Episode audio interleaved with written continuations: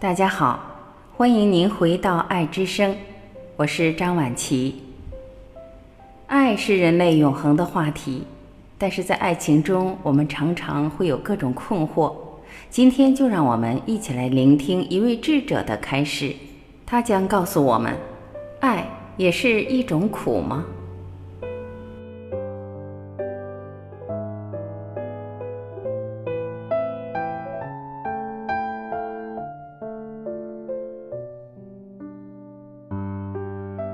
有人或许会认为，并不是所有的情绪都是痛苦的，爱、喜悦、创意的启发、虔诚、狂喜、和平、团结、满足、慰藉等情绪呢？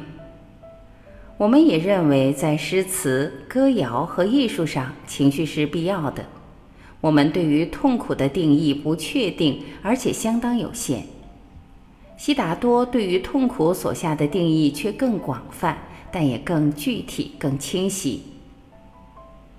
某些种类的痛苦，例如嗔恨、嫉妒和头痛，具有明显的负面性质；而其他的一些痛苦则比较幽微。对于悉达多而言，任何具有不确定和不可预测性质的事物即是痛苦。举例来说。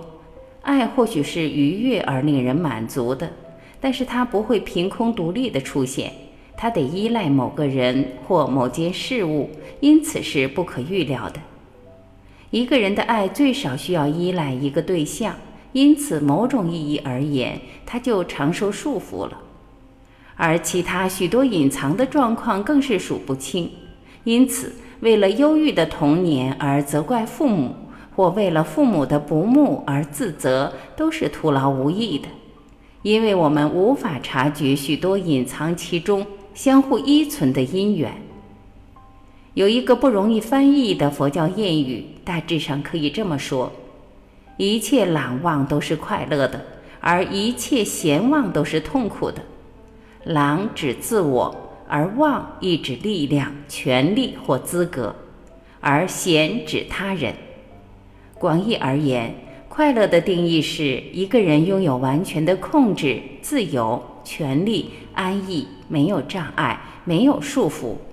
这意指有选择的自由或不选择的自由，能安然的积极活跃或安然的从容悠闲。有些事情我们能做，而将世界扭转成于己有利，例如服用维他命让自己变得强壮。或喝一杯咖啡来提神。然而，我们无法让世界保持静止不动，好让另一个海啸不会发生。我们无法阻止鸽子去撞击挡风玻璃，也无法控制高速公路上的其他驾驶者。我们人生的一大部分是在努力让其他人高兴，主要的目的是为了让自己感到舒适。和一个老是发脾气的人生活在一起，不是一件美好的事情。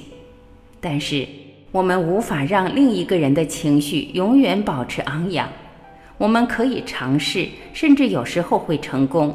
但是，这样的操控需要大量的维修和保养。只在恋爱初期说一次“我爱你”是不够的，你必须要做正确的事情，送花、关怀，一直到最后。只要你一次没做到，你所建构的一切都可能会分崩离析。而有时候，即使你关怀备至，你的对象可能会误解，可能不知道如何接受，也可能完全不接受。一个年轻男子期待着和他的梦中情人共享一顿烛光晚餐，想象那个夜晚将如何开展，他将如何赢得他的芳心。但是那只是他的想象，他的猜测，不论有没有依据，都只是一个猜测而已。基本上，我们无法永远百分之百准备妥当，因此，我们的障碍和对手只需要做而百分之一的准备，就能够造成所有的伤害。我们或许会认为自己不是真正的在受苦，即使是在受苦，也没有那么糟糕。我们不是活在贫民窟中，或在卢旺达被屠杀。如果这种态度来自真正的知足和珍惜拥有的事物，那么在某种程度上，这种珍惜是悉达多会认为可取的。但是我们鲜少真正的满足，我们的心里有一种永不休止的唠叨，想要从生活中获得更多，而这种不满足就导致了痛苦。悉达多的解答是：培养对情绪的觉察。如果情绪正在升起的时候，你能够有所觉察，即使只是一点点，就能够限制他们的活动。他们变成像有监护人在旁的青少年，有人在监视着，摩罗的力量就会减弱。悉达多没有被毒箭所伤，因为他觉察到这些只不过是幻象。同样的。我们自己强大的情绪也可以变成像花瓣一般的不具杀伤力。当天女接近悉达多的时候，她清楚地了解，他们如同火圈，只是合合而成的，因此他们失去了诱惑力，无法动弹一丝一毫。同样的，只要了解我们所欲求的对象事实上是合合而成的现象，就能破除诱惑的魔咒。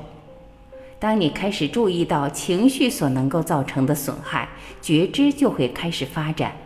当你有了觉知，举例来说，如果你知道自己正站在悬崖上的边缘，你就会了解在面前的危险，你仍然可以继续前行，带着觉知在悬崖上行走不再那么恐怖。事实上，它反而是非常的刺激的，不知才是恐惧的真正根源。觉知不会妨碍你的生活，反而让生命更加充实。如果你正在享用一杯茶，而且了解短暂事物的甘与苦，你将能够真正的享受那杯茶。感谢聆听，我是晚琪，这里是爱之声。今天的分享我们就到这里，明天再会。